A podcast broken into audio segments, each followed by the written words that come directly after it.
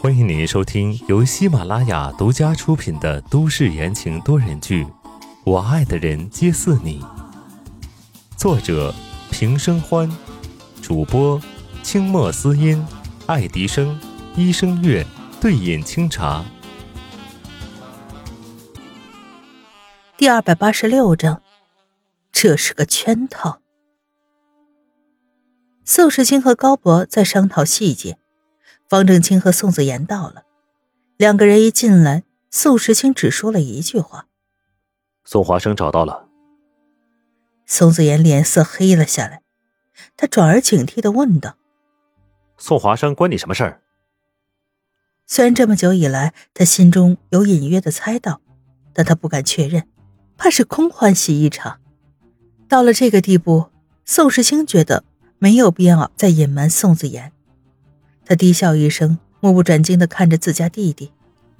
你不是知道为什么吗？看似反问，实则是承认了自己的身份。宋子言唰的一下眼睛红了，他瞪着宋时清，一会儿背过身去，明显抬手准备擦眼角，被自己弟弟这一波的操作弄得有点懵。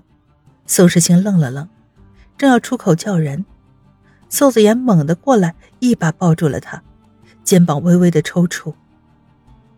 宋时清心里暖暖的，冰山一般的脸上染上了笑容，拍了拍弟弟的后背：“行了，你不要面子，我还要呢。”胡乱在宋时清的病号服上擦了把鼻涕眼泪。宋子妍红着眼睛站好，雷厉风行的宋总在自家哥哥面前还是一个小孩子呢。认完亲。正式进入主题，高博把情况详细的说了一遍。宋子言和方正清决定，他们先去试探个底。虽然他们认为宋华生操作了钱夫人做人肉炸弹袭击，但是并没有确凿的证据。如果现在就贸贸然的报警，说不定会打草惊蛇。喏，这个就是详细的坐标定位。高博从皮包里面取出了一张纸。再掏出一个卫星电话，递给了方正清和宋子妍。宋子妍临走前看了看宋时清身上的伤，皱眉道：“哥，你放心，我会让他偿还的。”东港北面山上的密林中，因为被规划为森林保护区，所以生态极好。为了防止偷盗木材，林中分布着守林人的小木屋，越往里走人越少，人烟罕至。没有人敢进去，也就没有人去守。到了，就在前面。方正清在一处草丛前，指了指前方的低矮，有一些破落的小木屋。宋子言观察了一会儿，不想是有人呢，过去看看不就知道了。方正清猫着腰从小木屋的侧面靠近，宋子言跟在他身后，两个人胆大包天，直接来探路。竟然谁也没带。两个人，一个侧面，一个后面，紧紧的贴在木屋边上。宋子言移到了窗户下，贴着听了一会儿，用唇形对着方正清道：“没有声音。”方正清悄悄探出头，透过屋后的小缝隙观察，没人。方正清。宋子言突然叫他，声音不稳。方正清问道。怎么了？宋子言摊开手掌给他看，瞳孔微震。你有没有闻到什么奇怪的味道？他手掌上赫然是一大片血红。只是一阵风吹过，一股浓重的血腥味突然飘散过来，呛得方正清一滞。方正清和宋子言对视一眼，毫不犹豫地转到了木屋前方，一脚踢开了木门。血腥味骤然变得浓郁，地上全都是血。血泊中躺着一男一女，还有一个小孩，双手被反绑，脸色苍白，眼睛瞪得大大的，均是身中数刀，血浸没了地板。被眼前骇人的场面吓到了，宋子也好一会儿才回过神来，道：“那是钱董的儿子，另外两个应该是他的儿媳和孙子了。”他大爷！方正清骂人了，这得刺了多少刀啊！连小孩子都不放过。两人忍着，在室内环绕了一圈，血迹未干，桌上的茶水还是温热，显然人没走远。怎么办？宋子言扭头问向方正清，方正清拿出卫星电话，先报警。话音刚落，突然外面响起了警笛声。我们是东港警方，里面的人听着，你们已经被包围了，现在放下武器出来。方正清和宋子言猛地抬头，完了，这是个圈套啊！等消息传回东港的时候，已经变成了宋氏集团因为争权夺利，两大高层涉嫌故意杀人，已经被警方逮捕。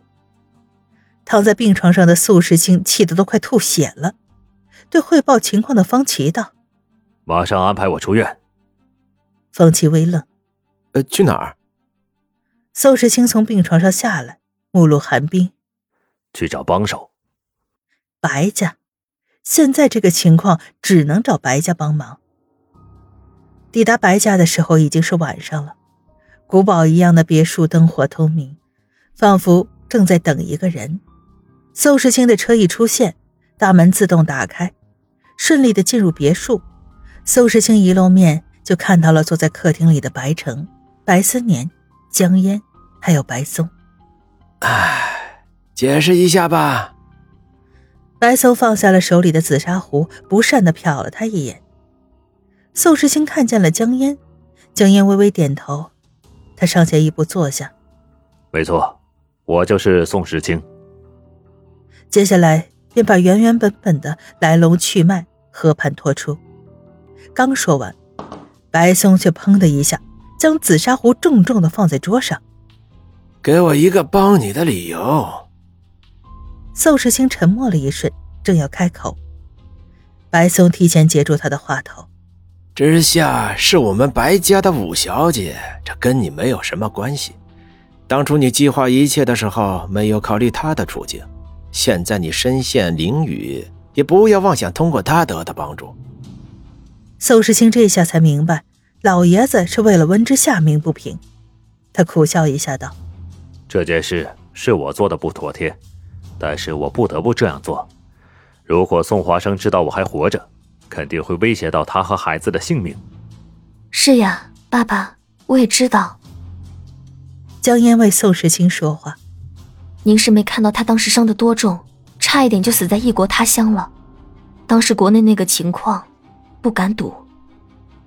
白思年也帮腔：“爸爸，时清这样做也是为了之夏好，他也熬得不容易啊，你就别逮着他不放了。”几个年轻的小辈，你一言我一语为宋时清开脱。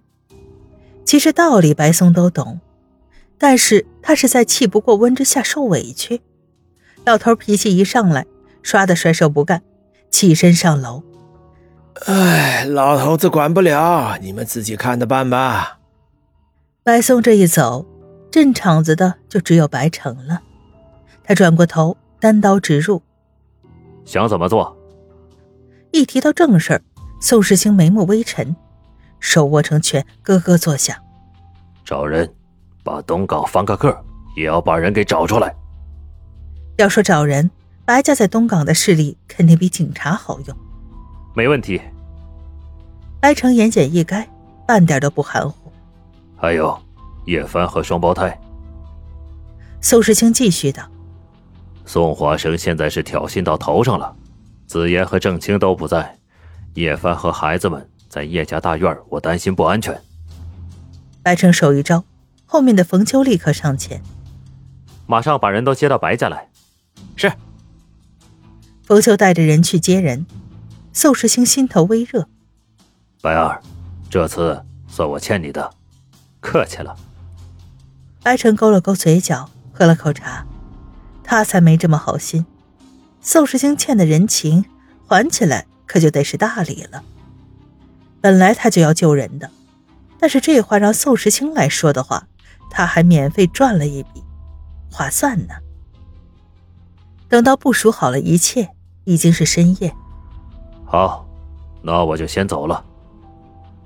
宋时清跟方琦起身离开。你去看看之夏吧，他好像情绪不太好。江烟拉住了宋时清，提醒道：“他最近非常担心你，觉都睡不好。”宋时清嗯了一声：“我知道。他很晚睡，现在还醒着。江烟提点。宋世清点点头，出了白家的大门，让方琦把车开往碧海云天。